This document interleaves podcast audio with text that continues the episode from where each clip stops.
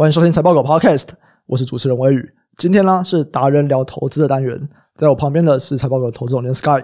Hello，大家好。在这个单元里啊，我们会邀请在投资机构工作的投资人，跟我们一起来聊一聊投资的大小事，还有八卦。八卦是今天的主题。耶，yeah, 太棒了！今天来宾是曾任职四大会计师事务所，然后也在上市柜公司做过财务，现在在家族办公室担任投资长的 Stanley。Hello，大家好，我是 Stanley。啊，Stanley 啊，是我们每一次财报狗学院实习生内训，我一定会邀请的一个嘉宾，因为他就是非常擅长各种金融界的八卦。阴暗面，或者是大家最爱听的这种阴谋论，真的是阴谋论之王。大家现在在新闻上面看到的，不管好的消息、坏的消息，他都可以讲背后其实有什么事情。这样就是这个水很深呐、啊，对，水很深。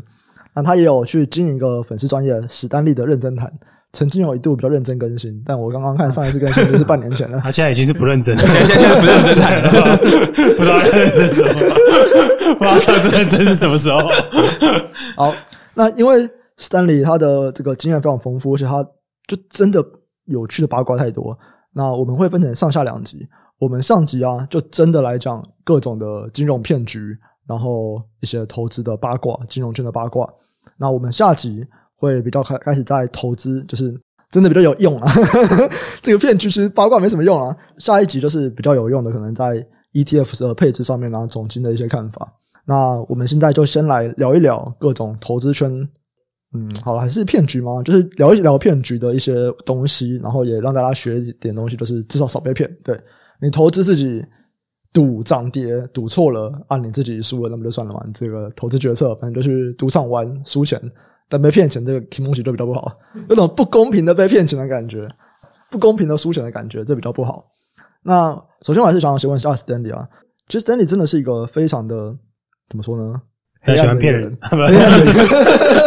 就是比方说你刚刚说，哎，塞斯卡拉曼绩效很好，他就跟你说没有，你去看年报，他年报就有一年那个算法就变了嘛，绩效的算法变了，你认真真去算，哎，其实他绩效没有他说那么好，你跟他说。哎，那个文艺复兴大奖章基金很好，他就说没有啊，你去看那个小奖章基金，他们号称一模一样的东西啊，绩效就有落后大盘。你跟他说，哎，巴菲特投资很厉害，巴菲特绩效很好，他又跟你说，哦，没有啊，你去算他的那个 ROE，其实他 ROE 输大盘了，他是 ROA 杠杆上去去才赢的。哎，其实他也不太会选股，不能这样说，我只是解读而已，没没有说他不会选股。你的解读就是，哎，他看起来。在选股上面没有赢大盘啊，不是吗？这这通常被定义成酸民，对对对对对对，他就是提出数字的职业酸民，小小酸酸就是你们看到了吧？对，所以我也蛮好奇啊，就是到底是怎么样的背景跟因素培养出了这样的性格？你到底经历了什么黑暗的事情？为什么让你这么不相信人心呢？我觉得这可能跟我们我我的工作经历也有关系啊，就是说。嗯，我是从会计师事务所出身的嘛，啊，会计师事务所的工作其实非常的繁杂，然后就无止境的加班嘛。那这工作里面最重要就是一直在翻各种各样的凭证。那我的工作又经历过一些，嗯，像 IPO 啊，然后并购啊等相关的工作。那这里面就会看到很多外人所见不到的交易细节。那看得越多，其实你就会觉得这个世界有越多的。不能信任的事情，也不能说不能信任，就是说你会知道说，不是表面上或新闻上说的那样单纯，嗯，对，所以久而久之就会造成心理上黑暗的一面这样子。对，但我我就强调一点啊，就是说我的工作习惯会还是以数字出发，就是说我们在讨论很多事情都会去看，不管是财报也好，或看他们的绩效报告也好，然后从这里面想要去发掘。在行销文字之外的一些事情，嗯，嗯，因为其实我们常看新闻或者说看媒体，它都是流于行销文字，嗯，那我的工作习惯就会都是诉诸于数字，嗯，那你从数字想要去解读一些事情，想要去看看它的真实的一面，这样对，对。好，那因为其实你过去几次啊的内训，你的第一个案例，我觉得它也是一个很就是新闻把它捧红的嘛，就是这个女版巴菲特，ARK，对，然后其实，在你在 ARK 非常非常红的时候，你就开始就是有提出一些数据说，嗯，其实这个不太对嘛。好，不过我们还是来看一下，就假设今天我就是一个一般人，然后我就看新闻，开始在报道这个女版巴菲特，然后说，哎，他最近绩效很好，然后他压特斯拉看中了，很厉害，然后他的报告非常的透明，就是一直会跟你们讲说，哎，他的他为什么要压特斯拉，然后他现在的布局怎么样，哎，然后绩效也真的都很好啊，我我看他过去，哎，过去五年平均下来赢大盘，然后这次赚那么多钱，我想要买它有什么问题？就是为什么我不应该买它？我觉得这也是作为一个投资人困难的地方。第一个就是我们最近在常常讲 formal 嘛，哦，Fear of Missing Out，行销上面或者说媒体上面，他给你的都是乐观的讯息，嗯，那他其实不会给你探究背后太多纯粹的数字。比如说，我们的工作习惯就会想要看这个叫做风险调整后的报酬，嗯，那可是其实一般的投资人或者说一般讲白一点小散户也好，他其实不会不会去看到这些东西。那甚至说，如果你没有受过专业的训练。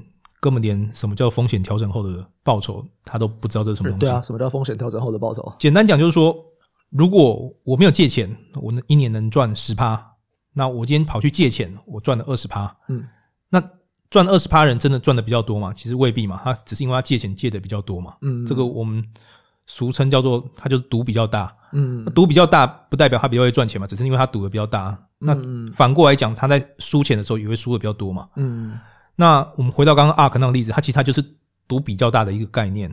那只是过去在疫情时代的时候，因为量化宽松的关系，嗯，资金的泛滥，所以它赌很大的时候，当然回报也比较大嘛。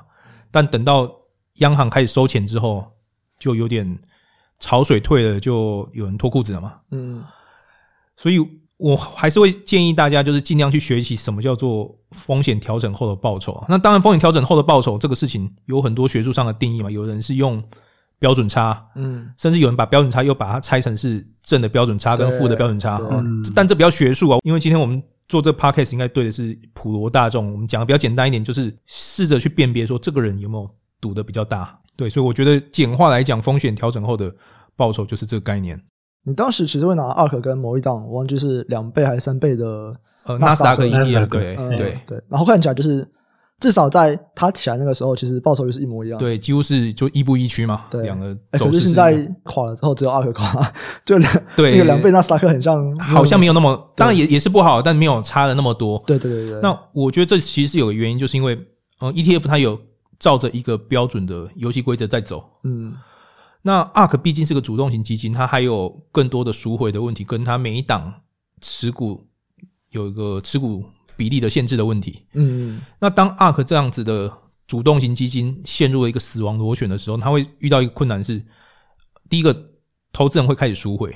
那如果赎回的比例太大的时候，它某些特定持股呃又超过一个投资比例的上限的时候，它就被迫被要做更多的调整。那更更多的调整，它就可能会所谓砍在阿呆股嘛。那所以也就会造成它的绩效开始脱钩于两倍杠杆 ETF。我觉得是有这个现象造成的。嗯，你觉得主要是因为赎回的原因？呃，就是赎回跟我刚刚讲的这个每个持股上限的限制。嗯，因为譬如说它的持股上限可能只能十趴好了。呃，我记得那时候好像是应该是特斯拉吧，因为它的基金规模开始缩，那特斯拉其实那时候还没有跌那么凶。可是因为它持股规模缩之后，特斯拉就超过百分之十的上限，它就被迫要再卖更多的特斯拉。嗯，那可是其实那时候特斯拉还算是相对好的，反而是它有更多不好的。个股，嗯，那变成它的缩水的情况会变得更严重嘛？说到特斯拉，你也是个特黑，对不对？不，不能讲我是特黑啊。我觉得应该还原来讲，就是说我其实很早就开始追踪 Elon Musk 跟特斯拉。我在可能两千零六年那时候，特斯拉还是出 Roadster 这个莲花跑车改款那那一代，我就开始追踪他。那时候我其实是个特斯拉的粉丝哦，我觉得这个很创新嘛。哈，那 Elon Musk 那个时空的背景，他就是一个充满梦想的人。那把他 PayPal 卖掉的钱拿来从事一个全新创新的事业，那时候我是他的粉丝。那为什么会说我是特黑？我觉得应该这样说，是比较已经走到后期，是在二零一六。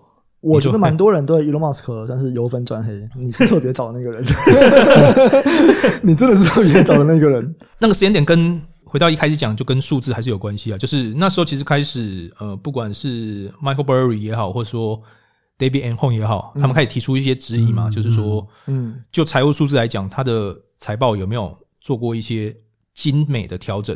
嗯，啊，所谓精美调整，就是说，可能他那时候有一些碳补助啊，然后应收账款上面有没有做一些特殊的调整，就是让他收入提早认列等等的问题啦。哈。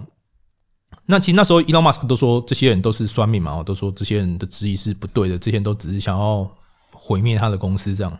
但我觉得那时候这些人提出的质疑是都有道理，就是说我们纯粹就看数字来看，那时候这些人讲的都是有道理。譬如说他那时候的补助的收入的确是特别高，占比特别高，嗯。但那时候其实我也没办法下一个定论，我的定论反而是在这两年更确定哦。我记得应该是去年的时候，Elon Musk 在一个受访的时候，他自己承认说，二零一六年到二零一八年在出 Model 三的时候，的确他是陷入一个很大危机。他们现金流只剩一个月。对，那所以他那时候真的是濒临破产的边缘。那我们如果现在回头去看当时 Michael Burry 跟 David Einhorn 的说法，表示说他们那时候的质疑是对的嘛？嗯。可是那时候 Elon Musk 的做法是，第一个是反驳这些质疑，对。第二个他做的一个事情就是他说要私有化嘛，对，说要私有化。那时候他这个东西其实就是一个七伤拳，就是说他宣布私有化，先把这些空头都打爆了。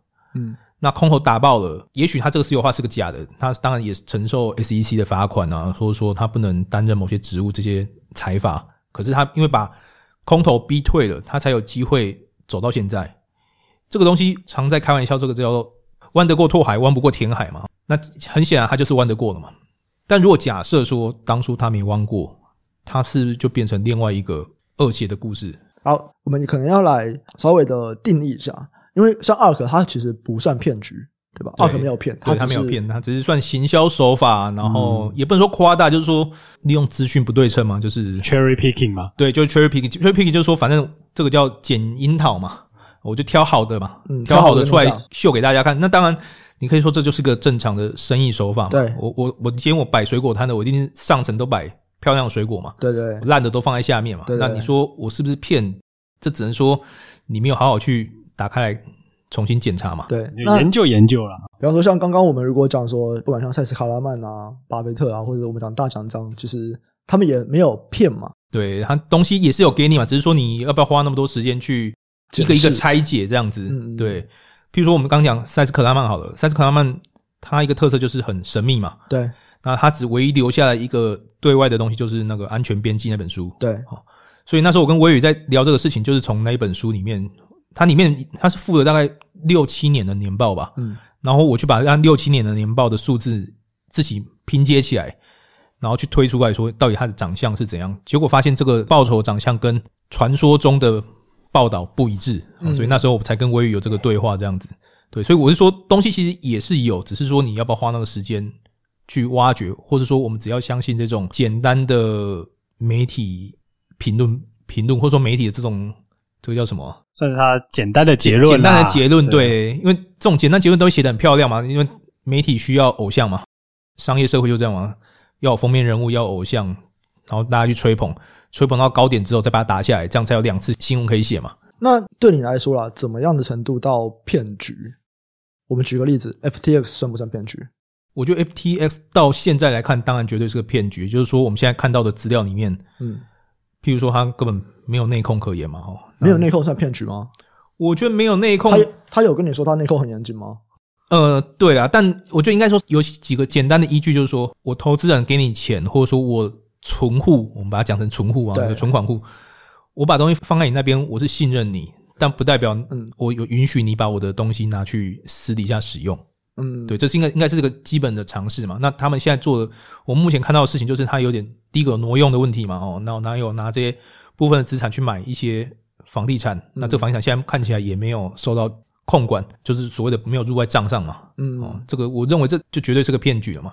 我们刚刚讲 ARK 那个状况，你只能说是夸大行销跟他有行销手法，嗯，就是你只能说行销手法，也不能说夸大，就是说他的他的手法比较创意嘛。第一个，他用很透明的方式在告诉你说，在跟股东沟通，在跟股东沟通，然后他一直在强调说他是在做前沿科技的创新，对对对，他支持这些前沿科技，但看起来他就是。投高波动性的公司，High Beta 跟人家说，我有我有阿法，对我有阿法，对对啊，那其实就是我刚刚讲，它其实就赌比较大嘛，它就是其实就是纳斯达克东西，然后加杠杆，嗯，对。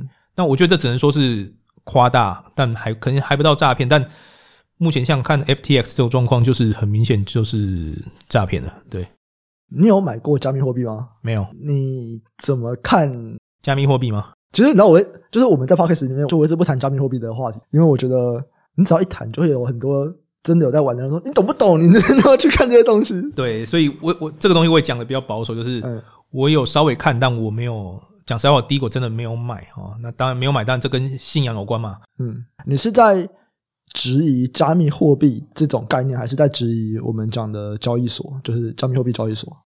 嗯，我觉得两个都有。就是说，我认为加密货币这个概念原则上是对的哈，就是说它是一个分离式的账簿啊，然后不可篡改，这个当然是很理想的东西。但目前看到的行为就有点像是操纵某些小型股票的概念。看起来啦，看起来有有点像这种概念，就是比较名不见经传的东西，经过包装，然后因为东西都被控制在少数的所谓的金鱼手上嘛，嗯，然后就这样一路推波助澜，就把东西炒得很高，那看起来就很像小型股操作嘛，所以我会觉得有点质疑了。像那个啦，未上市股票啊，啊对，其实就未未上市股票嘛，或者说它本质上就是啊，呃，我在讲一个另外一种游戏，可能大家年轻人现在可能比较不知道，就是。好像以前在炒邮票，哎、欸，完全没听过。炒炒邮票，我也讲一下，就是说，哦，这个真的有点，这个这个就有点历史，我真的完全没听过。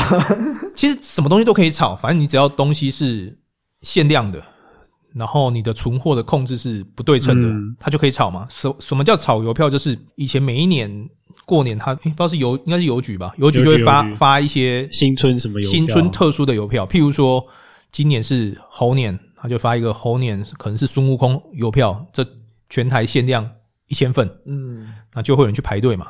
那这时候就会有大户去收，可能一千份他可能空了八百份，那外面有两百份是流通在散户手上。那空八百份，这个大户就会开始放一些新闻，就说啊，这个有多有投投资价值啊。刚我们不是讲还有两百份流通在散户手上嘛？他就开始稍微收一些这些散户的，这样搭配他八百份的库存的调控。就把这个价格一路炒上去，等到一个完美时机点的时候，把它八百份就放货出来，那这个就又回归平静了嘛。嗯，哦，那看起来加密货币，尤其这些小币，就有这种状况，就是这就是炒作嘛。那这种炒作其实真的是到处都有，什么东西其实都能炒。那所以标的不重要，重点是这个行为。所以我看到加密货币在这个蓬勃发展过程，那个行为看起来就像是我刚刚讲这些东西，嗯，我觉得没有什么不同，所以我。会有所质疑，但我觉得它那个底层的概念是一个方向嘛，就是分散式，然后不可操纵。这个我当然觉得这个是一个很好的理念，只是好的理念跟好的行为是两回事嘛。嗯，所以其实你也不是说，哎，我就是质疑这个技术啊，没有未来，或者是我就是在质疑说，哎，你们讲的这些理念都有问题。其实不是，而是你对于里面参与的玩家行为，你认为你们就是拿一个可能有未来的东西，但你们行为就是炒作而已。应该说，我认为几个创办人，像这个 V 神哈，这些也许他们是有宏大的愿景，但人是逐利的嘛。那当你这个东西看起来有空间的时候，就会很多奇奇怪怪的人跳进来嘛。譬如说，你说这些啊，马吉大哥，对，你说啊，说对，每每个案子看起来都怪怪的嘛，都参与咖，对，都参与咖。每个你说每个有争议的事情，好像都有他，你就觉得这个事情就怪怪的。但反过来说，你就不一定是坏人啊，只是他就是喜欢追逐商机嘛。对，那他很聪明嘛。对对对，对，对，你只能说他商业嗅觉是很灵敏的，他知道这个东西可以赚到钱。对对，对，对，对，但他是坏人吗？我我觉得这个东西有时候实在是很难被定论啊。至少他目前没有白纸黑字说他是诈骗。对对对，你只能说他很会行销，很会卖东西。怎么样啊？李笑来如何？搁起来。李李笑来，我如果要讲李笑来，不是还有一个台湾的某有名工程师叫 X 开头的？这你有听过吗？哎，我我我没有，我没有说名字，我没有，对对，我没我没有说名字，好不好？我没有说名字，对对对。啊，刚刚那个简直是如果留的话，也要逼，关我屁事啊！不是我说在，对，我们先讲一下李笑来啊。我觉得李笑来以前我也曾经。你也可以说是个粉丝啊，就是说他以前他分享一些读书啊或时间规划什么，你就觉得这个人很棒吗？他还出了一本书叫什么《与时间当好友》，对吗？对你看到里面东西都觉得这个人是很正向的、很对的嘛。嗯、可当他在走加密的时候，你就觉得这个行为就怪怪的嘛。嗯、那看起来就是的确就是你讲的割韭菜嘛。嗯，我觉得那时候最夸张是这些东西出一个白皮书，什么东西都没有，其实就可以换钱了。嗯，对。但你有冷静下来思考，这根本就是不对的啊。哦，我我补充一个事情，就是说，这个里面参与的人是每个人都是受害者，其实我觉得未必哦。有些人他是有意识的参与一个诈骗行为，嗯，原因是因为他觉得他不是最后一只老鼠，嗯嗯嗯。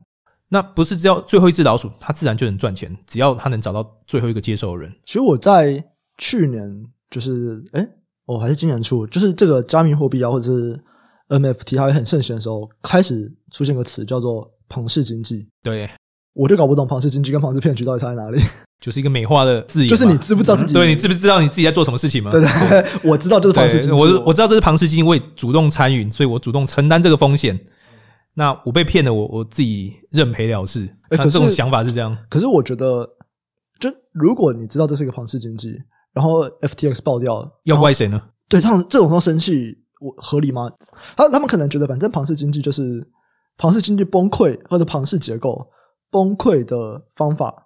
合理的崩溃方法，就一定是只有没有新人加入，它不可以是这中间的机制坏掉，嗯。对，然后就突然就就就挂了。对对对对对。而且你说刚刚讲到 FTX 这个事情，其实这个创办人这个 SBF，对，大家称他薯条哥嘛哈，他自己就说还是爆大头。对他他自己在采访里面就说，这个就是庞氏经济嘛。嗯，对啊，所以参与的人其实早就该知道，对，就是长这个样子。我问你哦，如果今天 FTX 呃，或者是如果今天加密货币没有到所谓的这个寒冬，如果今天这个游戏还是继续下去，还是很多人在投入加密货币，FTX 会爆吗？还是它就是因为所谓遇到了加密寒冬，然后让它付不出利息啊，或者是付不出什么而爆掉？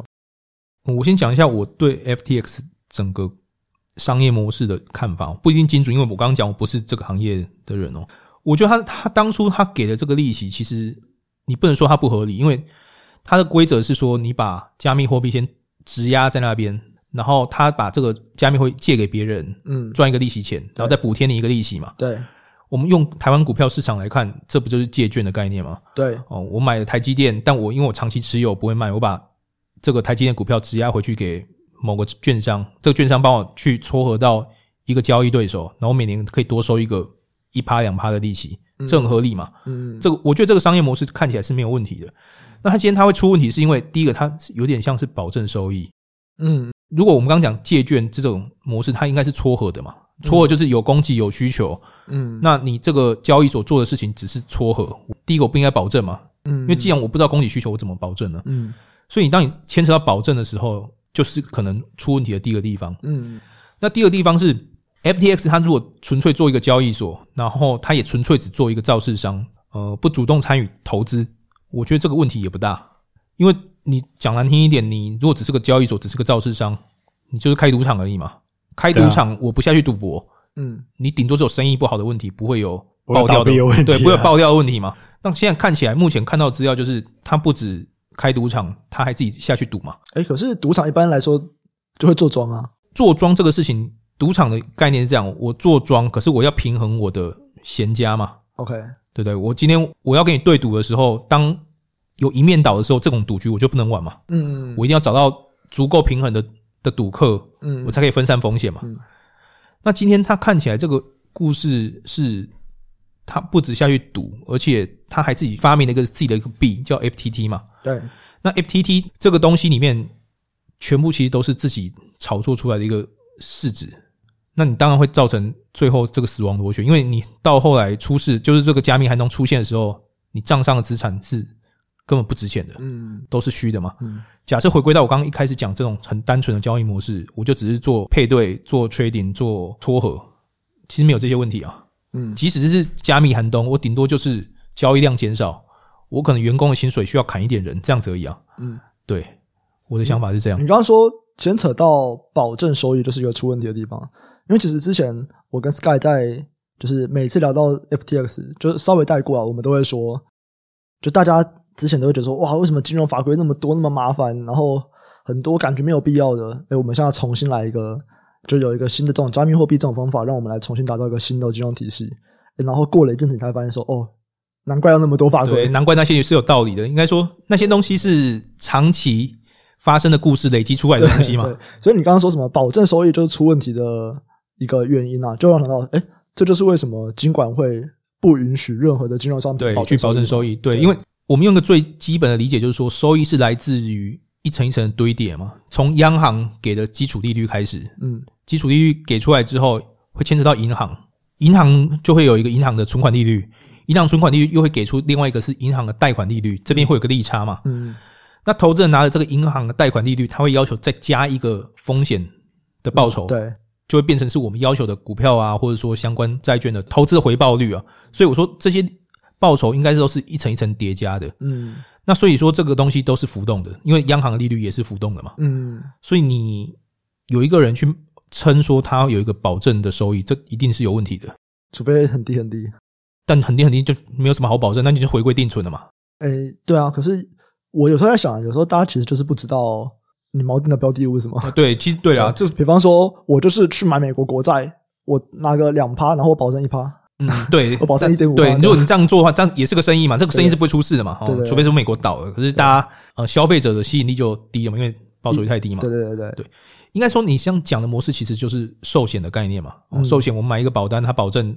可能两趴的收益，一点五趴的收益。对，那他就是买这些刚讲的，不管是美国国债啊、台湾的股票啊、台积电啊什么的，嗯、去组成一个呃投资组合。对，然后赚取收益之后再回馈给这个保护。对对。然后中间会有个价差嘛，这就是保险公司要赚的钱嘛。对对，对，这就是合理的商业模式。但现在看起来这些不合理的商业模式，就是给了一个过高的收益承诺。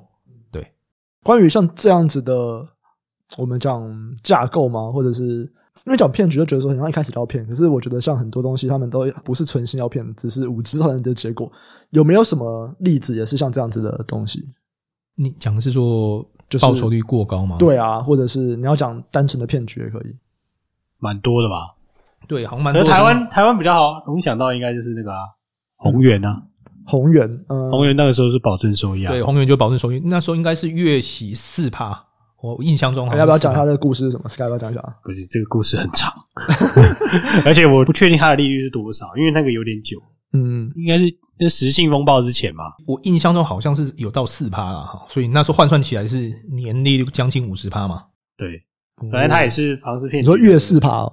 对，一个月。可是那个时候台湾利率很高，台湾那时候的确利率也是十几趴嘛，那时候利率将近二十二十趴的年代嘛，所以也看起来貌似是。有点合理，两倍的，对，两倍嘛，对，两倍利率。然后那时候他们的故事应该是这样，就是说，其实他们主事的三个人其实都不是金融专业，嗯，甚至他们是黑帮分子，但他们有很强的说服能力。他们就说他们操盘能力很强啊，嗯。然后其中有另外一个人是他组织能力很强，组织能力就是说他可以把群众给聚集起来，嗯，然后让大家沉浸在一个很像宗教信仰的环境里面，嗯，在那个年代，他给出这样子的。保证收益，他们就吸吸取了庞大的资金嘛。那那个年代的台湾的股市是一个荒野的年代，就是没有那么多的法规限制。嗯，所以他们等于拿这些股票，就是在四处抢经营权啊，甚至是他们如果点名说哪一家要涨，他们就有足够资金去炒作某一某一档股票。嗯，所以大家当然认为他们是股神嘛。所以里面的故事就变得有点环环相扣，就是说他们的行为导致投资大众相信这个四趴的收益是做得到的。而且因为有源源不绝的资金在涌进来，所以他们前七年吧都可以按时的偿付这些保证收益。嗯，那就会吸引更多的资金又进来。那印象中他们最后的一个光辉应该是他们在中华体育馆，就是现在诶、欸，现在应该八德路台北八德路这这个体育场旁边。对对对，他们办了一个年度运动会，就是那个会员们大家一起来，大家一起来，对对 对，很像嗨一下，很像直销大会这样，然后在场馆里面放烟火。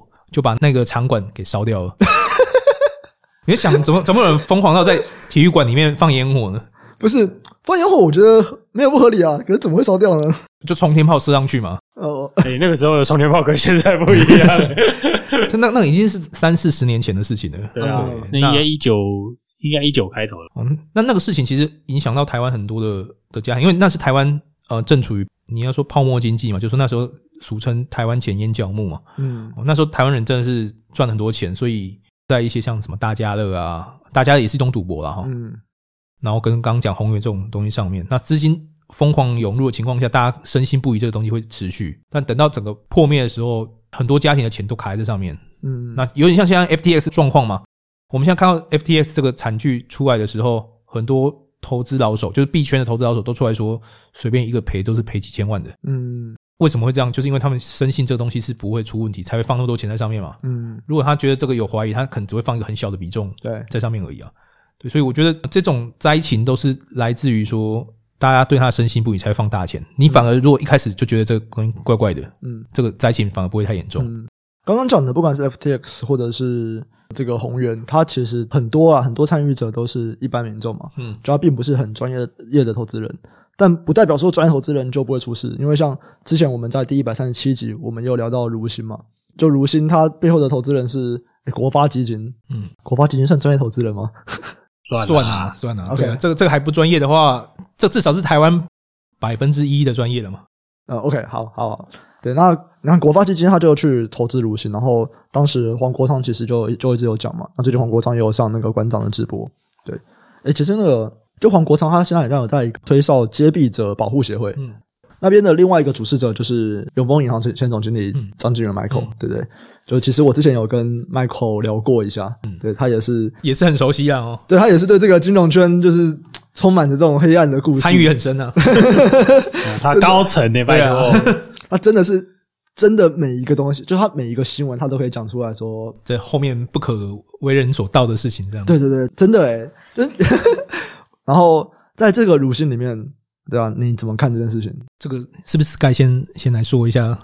我再补充。好啊，好啊，哎，我不知道大家知不知道来龙去脉啦，其实蛮有趣的。那你先简介一下这个事件好了。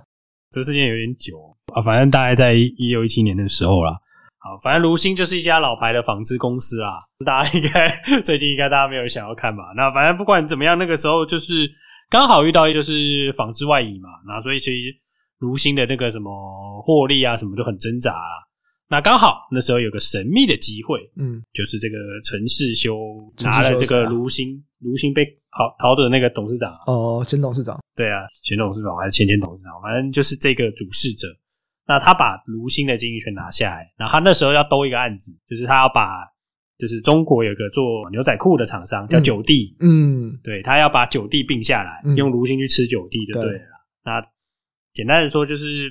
他去并购一个牛仔裤企业，然后那时候牛仔裤那个九弟就是哇，当然我想大家可能看到的是这个新闻上的资料嘛，但其实那时候他是有有办一些什么法说，或者找一些就是机构投资人去看，去看九弟哦，不是去看如新，你说大家一起飞去中国看九弟，对，带大家去看九弟，然后大家看说哇，这个牛仔裤的产线真的是好先进啊，好棒棒啊，嗯，对，然后就是促成了这个案子嘛，所以这个案子就变成是说那时候其实如新的股价是有涨的。那时候大家就觉得说哇，很棒！我们如新竟然买到了这个九弟，是一个很很大的一个牛仔裤企业，当时好好像号称是第一大吧，嗯、就制造商啊，不是说那个品牌品牌就对了。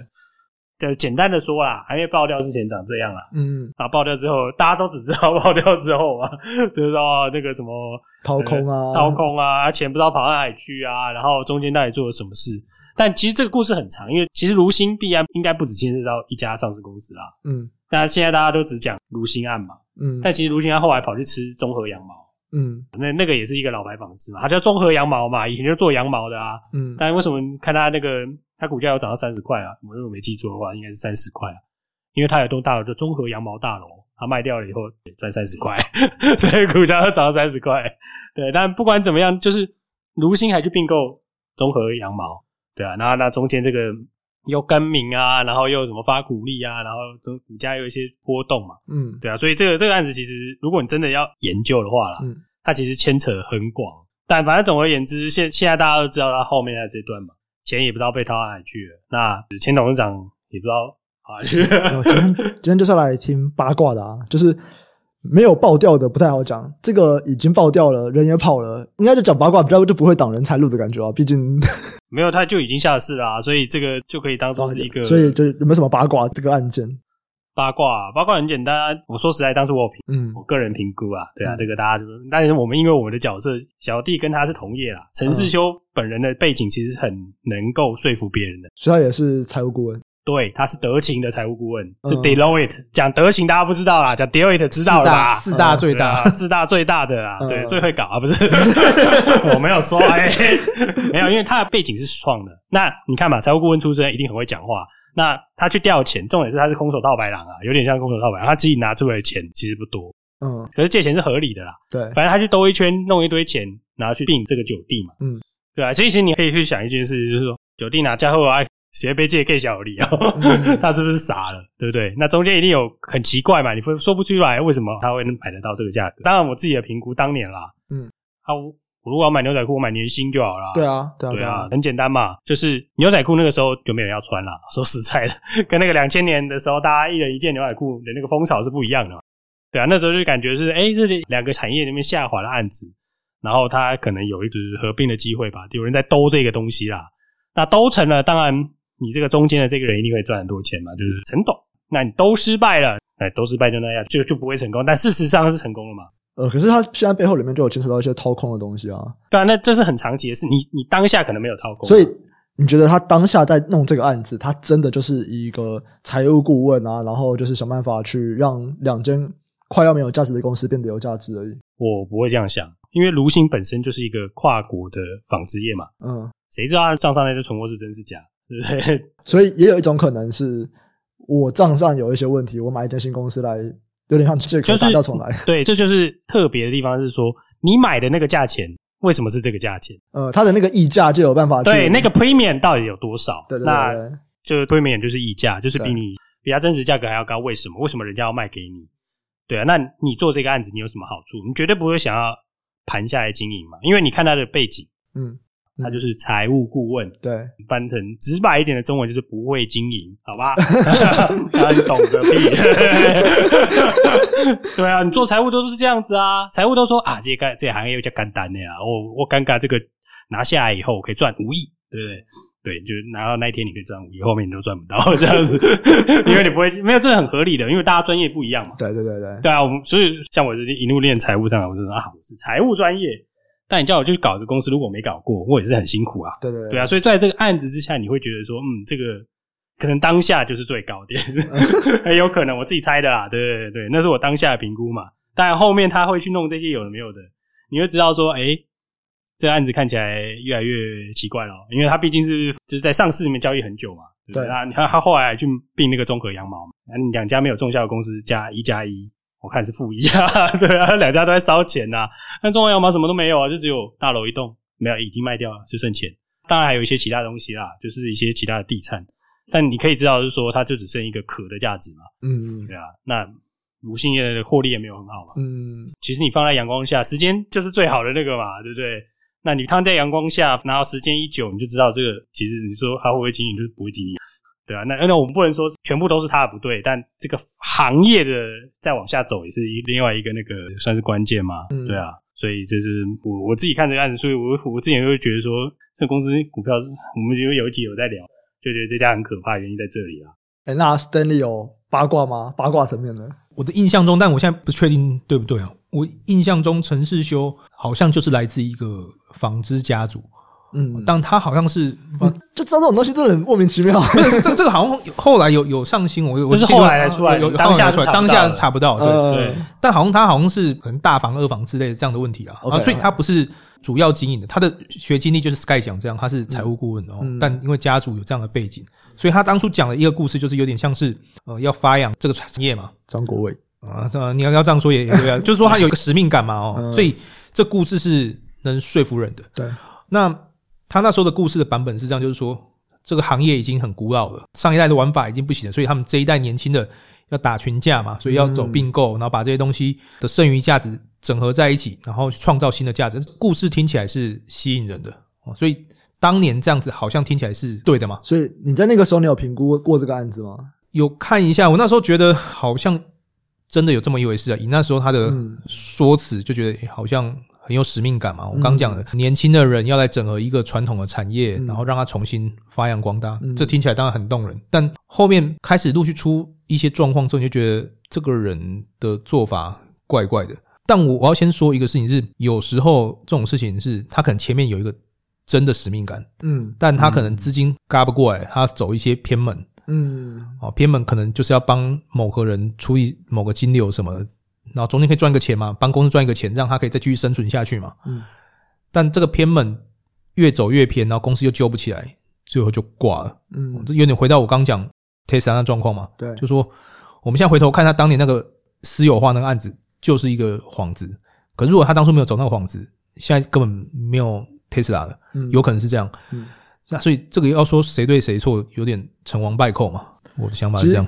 这话是不是那个 Theranos 其实也算是这个样子，就恶血那个，你们觉得算吗？就是 Theranos 它就是号称啊，因为现在我们都知道血液可以侦测很多疾病嘛，可是一般来说你抽血可能要抽个，像我之前去做健康检查，我抽血抽三大根这样，然后 Theranos 它就是说，哎，我就是一滴血，然后我就可以做两百种检测，对，然后因为他可能有些人就是有这种针孔恐惧啊，或者是他就是怕，那你用这个东西又快又方便，然后又比较不可怕，哎，他就可以造福很多人，然后现在看起来也是爆了嘛，对。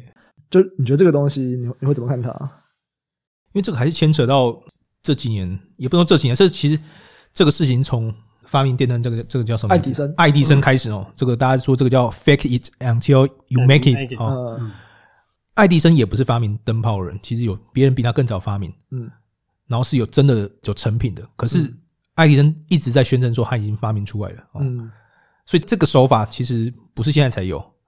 好，我们先回来讲二姐这个状况是。如果他当初这个故事可以一直说下去，一直吸引到新的资金，然后他拿这个资金再继续投入开发，假设真的某一天被他开发出来了，这一些事情就变成真了，就是一个美好的故事，就变变美好的故事嘛。嗯，你可以说他就是不幸，就是太早爆了。嗯，所以为什么戏骨的人还是很相信这一套？就是反正你只要撑得过去，把这个故事演完，只要你能顺利的上市，产品出来，什么事情都对了。所以他根本不在意我说多少谎。嗯，目前看起来这个现况就是这样。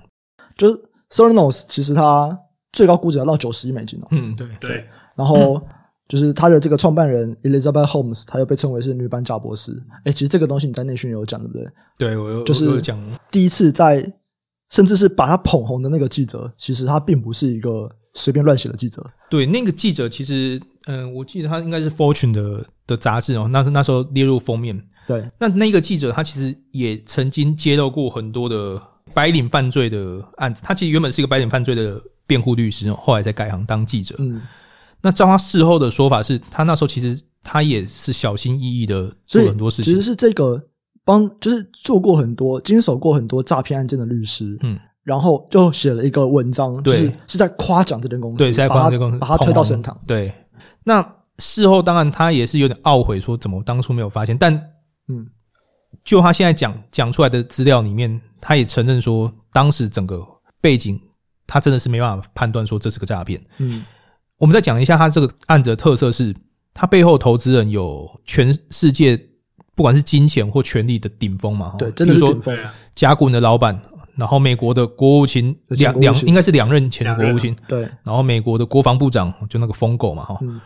有人批评说里面他的董事会成员没有专业，可是其实这是错的，就是他有两个董事是好像共和党的参议员，这两个参议员都是医生背景，而且他的指导教授也在在里面，不是吗？对，所以里面的成员其实说实在不只是权力跟金钱，也是有专业的人在里面的。对，那我觉得这个案子会为什么会这么多讨论，就是因为太多名人在里面参与了。我觉得更曲折离奇的事情是这样，就是我刚刚讲前美国前国务卿是董事嘛，所以他那时候就安排他的孙子进去实习。那进去实习之后，这个孙子他是生科专业背景的，他就发现这个东西他觉得不对劲，所以他就开始跟他阿公抱怨说，这个东西他觉得哪里不对，哪里不对。这个阿公是全球最有权势的人。对，那这个重点是这个阿公是支持这个女版贾伯斯的。嗯，他说这个人是明日之星，这个人讲的东西绝对是对的，错的都是。这个孙子，那更妙的是，后来这个孙子就当起吹哨人了。对，当起吹哨人之后，这个 Holmes 请律师去去告回告这个孙子。嗯，然后这时候阿公居然站在这个女版贾伯斯这边。嗯，所以被被迫呢，这个孙子就只能把自己家里的房子卖掉，他筹了大概一千五百万台币左右的律师费，嗯，来继续诉讼。总共搞了四年左右才。还回他的正义，所以我们现在看到当然就是结局，就是已经破了嘛。可是，在过程里面，其实是我想当事人都是很很 suffer 的嘛。嗯，我明明如果假设我我今天我是吹哨人，我明明觉得我我判断是对的，然后我还要被律师跟踪，还要被告。嗯嗯。更有趣的事事情，我恶血这本书是一个应该是华尔街日报的记者，我们叫简称他约翰哦。这个人也是得过普利兹奖的。那那时候他在华尔街日报揭露这个事情的时候。这个女版贾博士是很断然的抗议的，就是说这个东西都是假的。我记得他那时候上那个 CNBC 回击的时候，他说这个世界需要像他这样的人去改变世界。那我我我引用一下他他的原话，他说：“当你努力想改变一些事情，就会发生这种事。哦，这些酸民会先认为你疯了，然后打击你，接着你就改变了这个世界哦。嗯、这你看这这段话讲的多么多么振奋人心。他他就说这个华尔街日报这个约翰就只是个酸民，就只会找茬，阻止这个世界的进步与探索。你听完这段话，怎么能不支持他呢？对不对？所以我说这种故事为什么会这么困难？还是就像你刚刚讲，嗯，我现在是个特黑，就是这样，呃、就是我们把这个故事套回来，一模一样的剧情嘛。他今天如果他成功了，他改变了这个世界，他只要用一滴血，嗯，就能验证这么多的病症。那你们当初这些酸民就只会一直批评攻击人家，那这其实会有点这种金声效应嘛，就是说大家以后就不敢吭声嘛。对，对，对，OK。其实我觉得他蛮有趣的一个点是，因为你看，在他爆掉之后，他原本的特色就是黑色高领毛衣嘛，都没有了。对，在他爆掉以后，他再也不穿了。其实他声音也变了。对对对对对，就我讲的这个，就是他有几个招牌啊，就是不管是他的穿着啊，或者是他的，就是一个很漂亮的一个正妹，然后声音非常的低沉，这个也是有点点反差的感觉。对，可是在他爆掉以后，大家就开始去质疑这些事情啊，然后包含说他在 Stanford 的教授，嗯，就说哪有他声音超高的，嗯，然后网络上也有人去找出他早期访谈的影片，对，来比对吗？对，比对，然后就他早期访谈的影片，一开始就声音也都很低，可是中间有一。段他讲的比较激动的时候，那个声音就是完全不一样，对，就变了这样，对对对，差点穿帮，对，就是就可能他那个时候还没有很习惯压低声音，但是就你要说那个是骗吗？就是怎么说呢？我只能说就是一种人设吧，对，人设跟行销手法嘛，对，这个是这个年代流行的一个游戏规则，对对。那在这个时代，很像都必须要有这种东西，但是我之前有说嘛，一个人的技能点数是有限的，你把太多的技能点点在这种行销包装上面，就是你剩下的技能点其实。在有限的吗？对，就有限的，就有限的。对啊，我来打岔一个案例哦。嗯，前三五年吧，那时候大陆有一个很有名的公司叫乐视。嗯，嗯，那那个公司老板叫贾跃亭，这个人跟我还有 Sky 一致的地方就是我们本行一样啊，是会计人哦。所以大陆那边都在讲说，做账做得好，就是做账像贾跃亭这样子，可以做出一个那么完美的账。那时候我记得已经开始有人在讨论说他有庞氏的问题了。但他都说这不是唐氏，这个叫做生态系。哎，那我讲一下这是什么东西？而那时候乐视的游戏是这样，就是说他们投资的手机、投资的电视、投资的这个叫做汽车，汽车也有，汽车是算后期。他那时候还投一个应该是新媒体吧，就视讯电视，就像现在 Netflix 这样子。嗯、那他那时候的玩法就是说，你买我的 Netflix，搭一台电视，所以你都在他的生态圈里面消费嘛。对。然后他拿这个赚的钱再去投可能是汽车或者说新的行业。嗯。好，所以。他所谓的生态系就是这样，嗯，可是那时候大家比较专业人开始质疑他的地方，就是说这个故事讲太大了，听起来好像很合理，可是讲故事讲那么大，就是你把你所有资金都在里面，你根本没办法创造这么多的利润，嗯，好，这个先撇开不谈。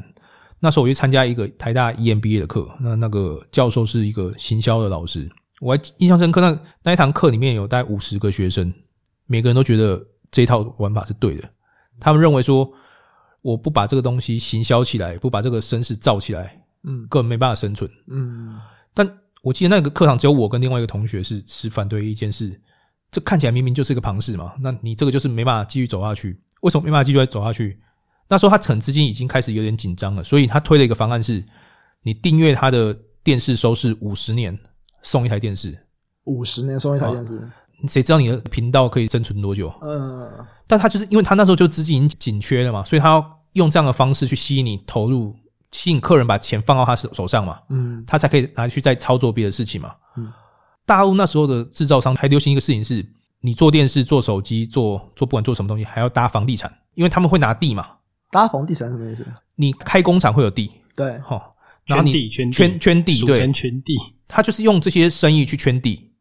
那你的生意一直在开发的时候，你会有一些旧的地可以变更成等于工业地，再变更成住宅住宅地，它可以再开发。嗯，所以你才会看到为什么有那么多奇怪的公司都在做房地产，又做什么电动车，譬如说像恒大也在干这种事情嘛。嗯，大陆就喜欢搞这种。专门是借由我说我要去制造某个东西来盖工厂，然后我就可以去买那个地，然后那个地用久了，我就可以把它变成民生用地，然后再卖不动产。对，然后就是这样子一直套来套去嘛。哦。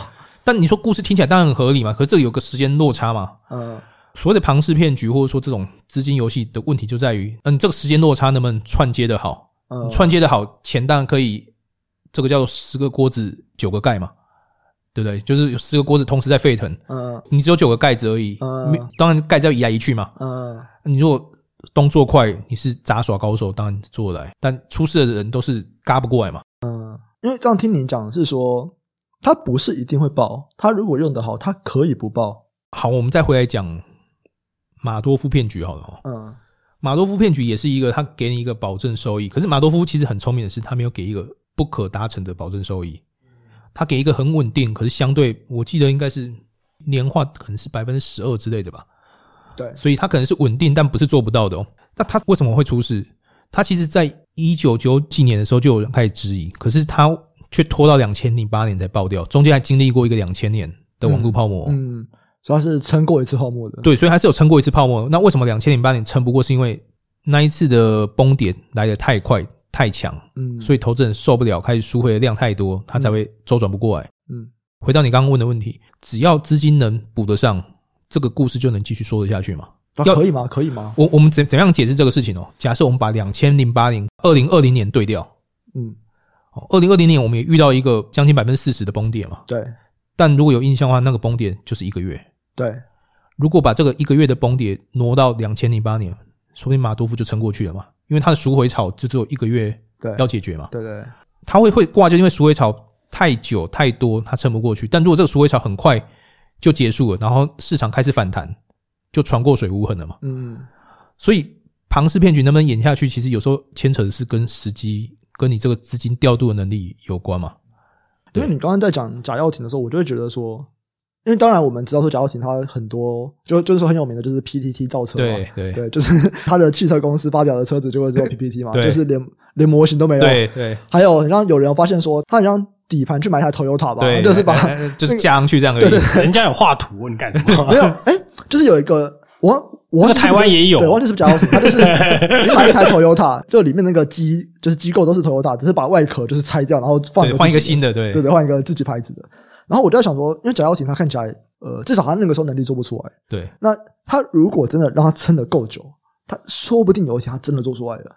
那这个东西他也许就不会爆掉，他就变成一个正常的商业。对。可是我们叫马多夫骗局，因为他其实他就是说我一直拿前面的人的钱给后面的利息嘛。嗯。所以其实我前面的存款是在减少的。那他其实是有问题的，他是一个不太可持续的。怎么说？就是我懂你意思，啊、但这个事情我觉得要再这样解释一下，就是。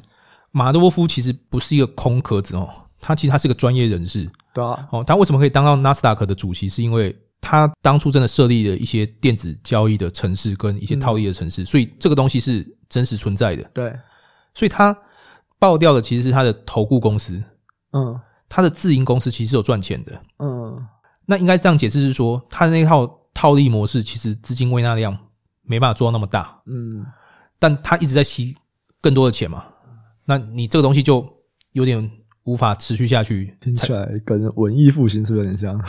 应该这样解释，文艺复兴他只是说他他都是说他已经封闭了嘛，嗯，但我觉得文艺复兴那个事情应该这样看，就是说如果他那个报酬率真的是可一直持续，然后一直可以有这么大的微纳量，再过几年它会比这个地球还大，嗯，对吗？这个这个是数学问题嘛，嗯，所以我认为它里面可能有些东西没有讲很清楚是，是第一个，你这个是单利还是复利？嗯，这概念就是说，你今天假设我每年维持四十趴的报酬率，你是可以一直继续滚下去，还是说我只能做一百万的的额度，然后每年赚四十趴？嗯，这是不一样概念。因为单利就是说一百万的基金规模，每年赚四十趴，你就是每年拿回四十万。嗯，可是如果你是个复利概念，是第一年一百万，第二年一百四十万，第三年可能一百一百八十几万，这样一一路一路滚上去嘛？对，所以。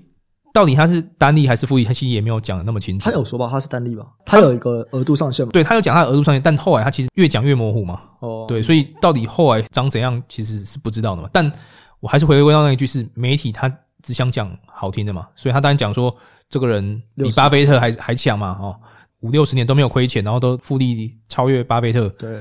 但其实如果你用数学现在套就知道，如果他一直维持这个这个报酬率，早就比巴菲特大不到哪里去了。嗯，对。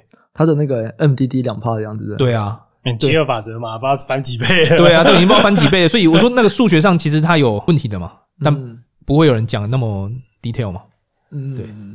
其实这几个讲一讲都差不多诶，因为你看那个 FTX 啊，嗯，它其实也是因为被挤兑啊。对，其实我回来讲一下 FTX 这个事情。就是我觉得那个 Stanley 其实一直会提到一个，就是我们真就算不是讲一个特别的案例好了，呃，应该说我们不是特别针对一个案例，我们在讲总体经济的时候，哎，其实 Stanley 也都很在意一个，就是这个挤兑或者我们讲流动性的问题。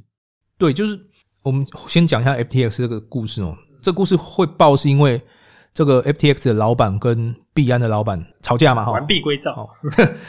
那其实这个事情有点，我当然这个有可能是阴谋论啊，是不是？其实来了来了，Stanley，这这个没有没有那么阴谋论，就是说，是不是币安老板其实他也知道说 FTX 有这个问题，他有点故意去把这个东西戳破，嗯，让对手一次挂掉嘛。因为其实这些金融游戏里面最怕就是挤兑，即使你是一个正常的银行。如果有大规模的群众去给你提款，央行如果又一瞬间来不及补上钱的时候，你还是会爆嘛？因为银行本来就是一个高杠杆的游戏，你不可能承受得了瞬间进来提款嘛。嗯，所以挤兑这个东西是很难防御的啊。这个我不知道你们有没有看过日本有一个地下神宫的一个故事，就是他们为了要防洪水，他们在他们的地下里面挖了一个很很高的一个。制洪池，类似制洪池的东西，当时也是宣称可以抵挡什么百年一遇的洪水，可真的大雨来的时候，其实也是挡不住。像你们在做网络就知道，这种就就是大规模的 DDoS 嘛，对，这个你遇到其实是防不胜防的嘛，对吗？那挤兑其实就是大规模的 DDoS 嘛，对。我们再回来讲两千二零二零年那那一次好了，那一次为什么会一度形成一个经济危机，就是大家被关在家里。然后不能出门上班，所以整个交易的体制 shut down 了嘛，停下来了嘛。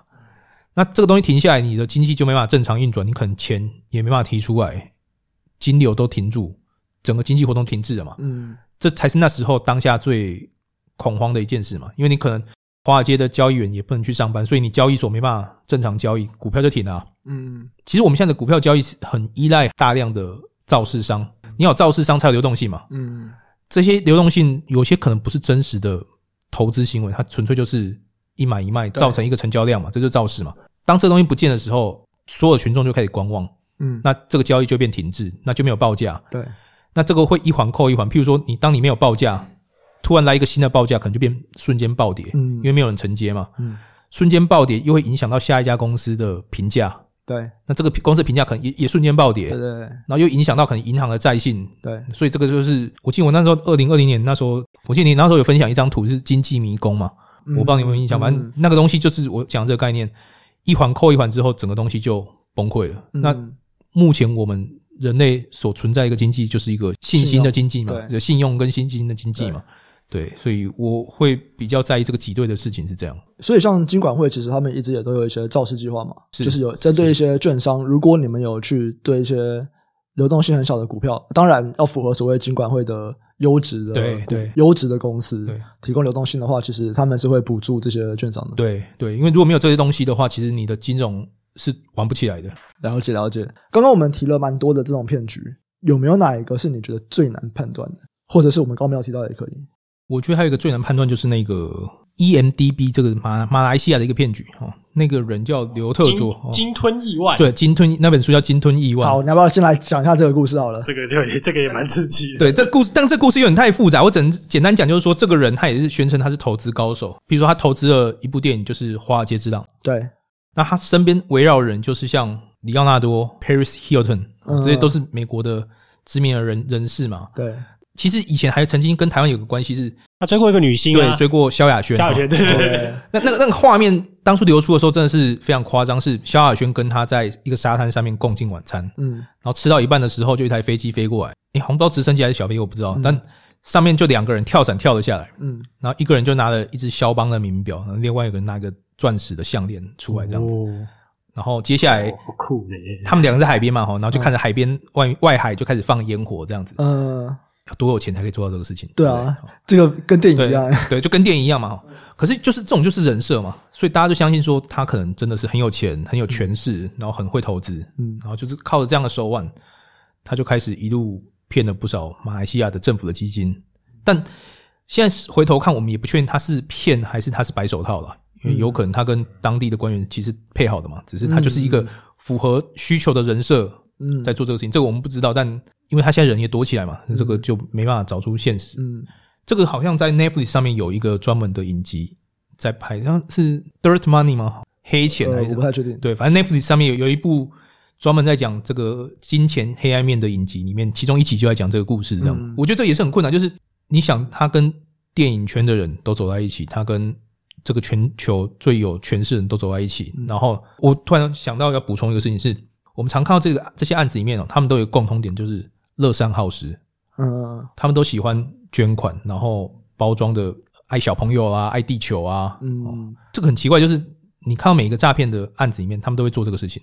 那有点像是、嗯、真的哦，对，其实你你去留意很很多这样的案子，都会跟这个东西绑在一起。我在想，他们可能想要营造一个形象，就是说他赚了钱，又想要回馈这个社会。譬如说啦，这次 FTX 这个人也是这个形象啊，嗯，他宣称的叫做利他的资本主义，好像是这个这个名词，嗯、就是说他赚了钱，他努力赚钱，就是要努力回馈给这个社会。嗯、所以你听这样子的 slogan，有什么好质疑他的？哇，等一下，我蛮想要有一个反面的意见，不过。我蛮喜欢你讲刘特佐，他有一个那个故事，嗯，是就是庆功宴的那个故事，嗯，对，那那我讲一下。这故事是这样哦，他拍了《华尔街之狼》嘛，哈，那《华尔街之狼》这个故事的主角叫 Jordan Belfort，嗯，那这个人他当年也是一个诈骗案的主角，对，他那时候的诈骗的方式是在卖这种就是未上市股票啦。那你说的这个人他是就那个原型嘛？就不是那个原型，就是那个对，就就原型对，那。尤特所拍的这个《华尔街之狼》之后，就办了一个庆功宴，非常奢华。当然就找了这个主角这个原型来。啊，这个原型来参加完之后，他留下一句话，就说：“他说这个人一定是个骗子，因为只有骗子才会这样子花钱。”呃，只有骗子了解对，只有只有骗子了解骗子。我要讲的重点就是这样，厉害。他最早发现这个事情，对，所以就我们可能说是骗子啊，你跟我说。我们没有办法识别谁是骗子，因为我们太单纯了。这个世界真的是非常复杂，世界是很难很复杂的啦。因为很多提到的是说，你说用一些什么禁止调查，嗯，所谓的滴滴嘛，你对它的技术进行核实嘛，什么的，嗯，那个可以杜绝一部分啦。但你说要真的这种真的装的很像的，说是真的，你再怎么查都一样啦。我告诉你，上有对策，下有政策啦。你想得到的方法都有应对的方法，但长期来看还是会露馅的。要怎么跑，又或者是说要怎么避开？哎，真的就是 too good to be true 啊！我先回到刚刚有讲那个说利人啊，利就是利他这样子。我觉得这可能不是骗局，而是领导人都要这样子。嗯、你看，Mark Zuckerberg 其实也有 Connect the World。嗯，你看 Elon Musk 他也有，就是让人类成为跨星球的物种。像还有哪些有些公司？然后你看亚马逊，它也会有一个。然后就这种大公司，或者是我觉得。领导人、领袖，他们都必须要有一个使命，来、嗯、才会有追随他的人。对对，那你今天我们讲在讲那种大的诈骗案，他必然就是有一群相信他的人、啊对。对，所以这个应该是对啊，的确就是你只能说两两个会有共同点啊。对对对，对就是都有那种领袖魅力啊。因为你要做好事，也要是个领袖；你要做坏事，其实也是要个领袖。对对对，不然不然都做不到嘛。对，不然做不到。对，不然你做坏事都有小奸小恶。对，便利商店偷个饼干这样。对对。对啊，反正是对，的确的啊，因为赚二十块。今天那边拿出来讲的案子，都是要累积到够多的金额，那至少要让我们知道。对，那够多的金额，其实就要有够多的人去撑起来这个事情，所以它必然是有一定一定的领袖特质，一定的人格魅力，这这是现实。通常这种是最难那个，对，所以我说这个是最难判断的嘛。对啊，你遇到一个骗子，每个都。学富五车啊，说实说真的是这样的。对，欸、那像 Sean Stanley，人家是一个家族办公室的投资长。那家族办公室，我觉得跟一般的、一般大众在投资其实很不一样。因为一般大众重投资最容易的方法，当然就还是股票、基金、ETF。嗯，对，连债券要你要买纯债券都很难买，这样子。嗯、但是、欸、家族办公室不一样，家族办公室会有一大堆人，各种案子跑过来问你说要不要投资，就很多东西都是别人买不到的。然后。就是我这个机会，我只给你。对对，比方说，像我之前那个油啊，嗯、就石油也有很多是，哎、欸，我们有那种偷偷可以有办法，就是私下的运石油的的等等东西这样子啊，比像现货还要还要便宜卖给你，你再卖给别人。对，超多这种奇奇怪怪的 case，你要怎么样判断，就是这东西到底能不能赚钱，或者是到底是不是一个骗局？这个我觉得应该是这样讲，就是的确就像你讲的，嗯、呃，我们会遇到很多。听起来很美好，然后他都会给你包装说，这个是因为你特殊的位阶，嗯，所以只有你能得到，嗯。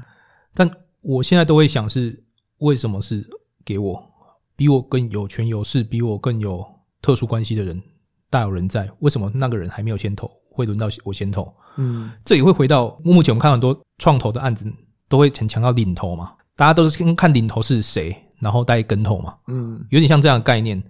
但我现在更保守，就是领头是谁也不一定能保证这个案子没事情。嗯，因为这里面领头不一定要靠投资赚钱嘛，他可以靠吸了，不能说吸啊，就是说这一次的募资多成功来分润嘛。嗯，所以这个游戏已经变得很复杂。譬如说，我们以前曾经觉得最有实力的就是孙正义跟软银嘛，嗯，但后来现在看他也是投了一大堆奇奇怪怪的东西嘛。嗯，哦，譬如说 WeWork，这一次好像。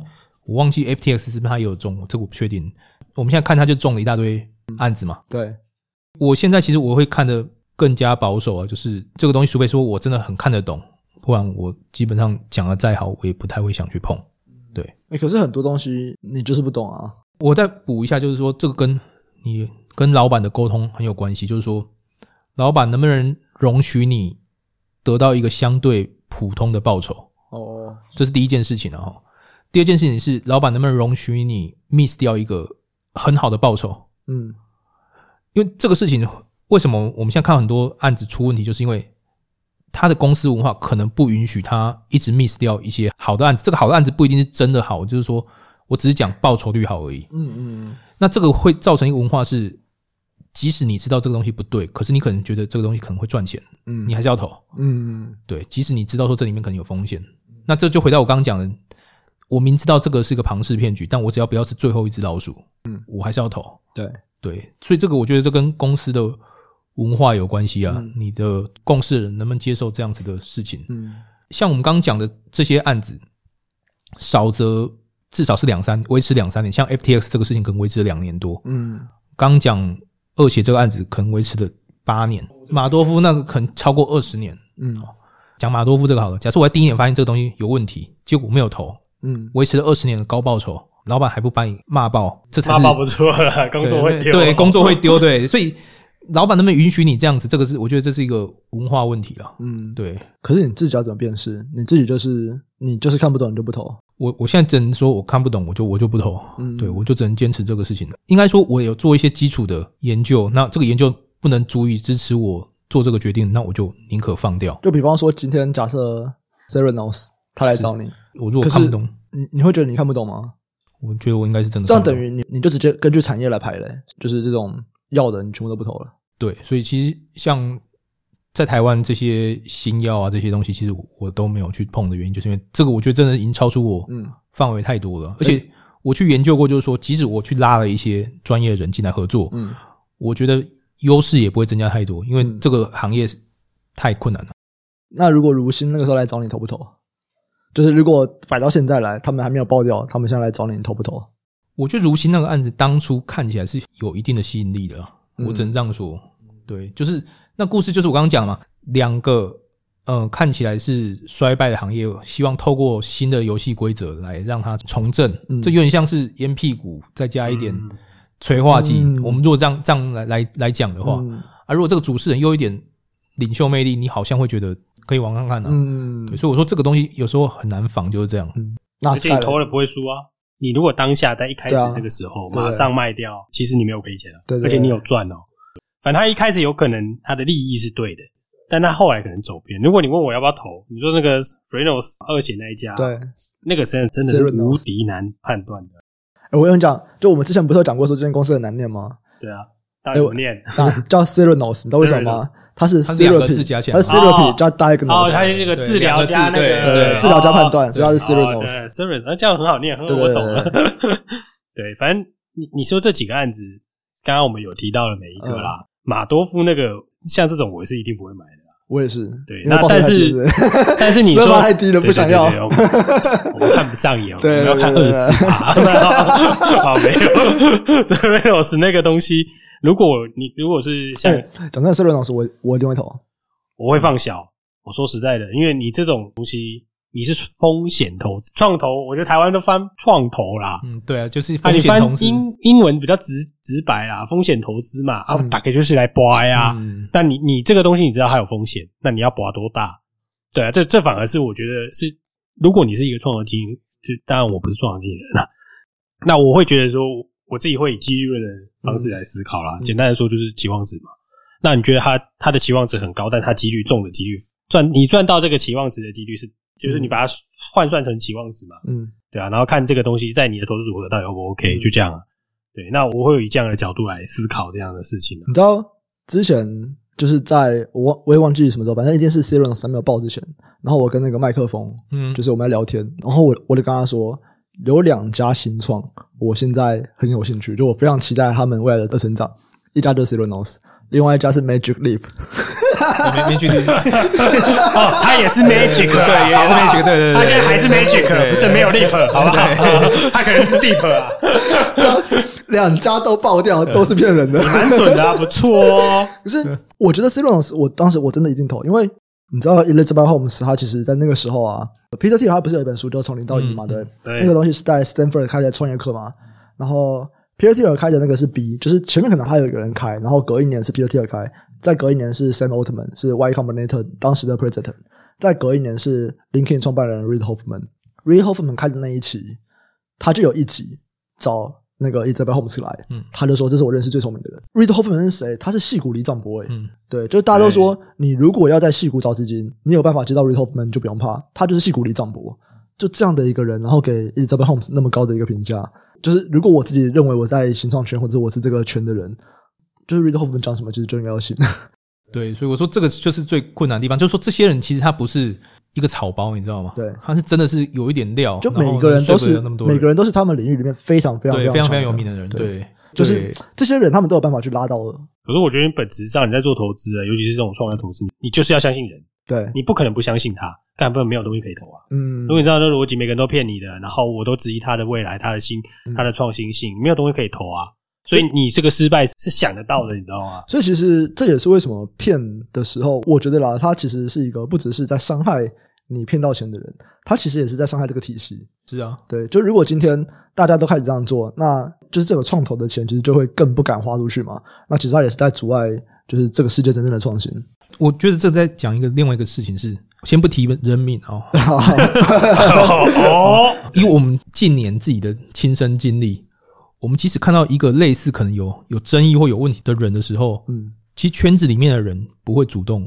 跳出来指正，嗯，对吗？我想你们大概也有这个感受，就是说，嗯，其实我们都知道这个这个人问题，我们私下也都会讲，嗯，但我们不会来台面上讲，真的真的。那跨群组更不会去去交流这个事情，对，好，所以这个我们讲的这这某个争议人物就可以在各个群组里面继续游走嘛，对，直到。他爆掉的时候，大家才会跳出来说：“诶、欸，真的就是这样诶、欸，你也知道，我也知道，啊，怎么大家当初都不不会讲？因为没有人想当坏人嘛。”没错，没错，其实真的是这样子。我今天听到好多这种 case 哦，哦你可以说名字啊，就是比方说，我们就是有一个认识的人啊，嗯，然后我那天就是也是跟就是跟我教练运动的时候，我们就聊到，因为我教练之前有在投资圈里面这样子，嗯、然后我们就聊到说，哎、欸那个人他为什么消失了？嗯，我就说哦，当然他代操就是现在被告了，然后就就跑了，就人间蒸发了这样子。对，然后他就说哦，是啊，当时你不就说什么他什么还有问题？我说对啊，就是你知道吗？就是其实我觉得有些事件是每个人都知道这个人有问题，其实我们彼此也都会说这个人一定有问题。对，但是就是没有人会出来扮黑脸，告诉大家说不要相信他，这个人是坏蛋。对，而且还有一个比较麻烦的是，假设这个人有有问题的这个争议人物，譬如说他今天来找我们。也来参与我们的录音，然后跟我们想要跟我们合照。对对，对，他把这个合照放到网络上面。对，我们也没有这个勇气，或者说我们也不会想说我要切割嘛。大家就是伸手不打笑脸人嘛。对对对，这个让我想到那个握手费，还有跟那个 罗杰斯拍的照，跟小夫对，就是某种程度来说，我们可能可以不主动邀请他，但是如果既然他是有有点认识的人，甚至有点交情的人，他不断的来，然后。对，你也不可能拒他于门外嘛。对，对，对，对，然后你可能会试着想要保持一点距离，但这个距离还是会有有一定的距离嘛。对对对对，就是他他如果硬要想办法参与，你也不可能把他踢开嘛。真的真的翻脸了。对，除非是真的翻脸。那当这个事情没有整个爆开的时候，其实大家都只是有疑虑而已。对，对对，你也没办法说把话说死，因为如果万一他是真的，是真的呢？对，那变成是我误会他嘛。做人留一线，对，所以我说你刚刚讲到回归到创投圈，我觉得也是有这样的故事啊，就是说这些每个大咖他也觉得说这个人的确是很聪明的人，大家都是想要保持一个嗯所以我觉得大家还是要小心一点。然后这也是为什么 Stanley 其实比较少在投资个案嘛。对，对，就是现在会相对比较少，对，对，就是更分散，对，会更分散，对，没问题。那我们下一集就会来聊一下，说，诶，那 Stanley 是怎么样去看投资这件事情？那包含说投资 ETF 啊，跟投资个股，他会怎么样去调整，以及回顾一下。不管是二零二二年，还有我们去展望二零二三年，他又打算如何配置？那我们今天这期节目就上到这边。对节目有任何的意见，都可以在底下留言，或者给我们五星好评支持。如果有业务合作的需求，请联络我们资讯栏底下的合作联络信箱。感谢大家收听，我们下期再见，拜拜，拜拜，拜拜。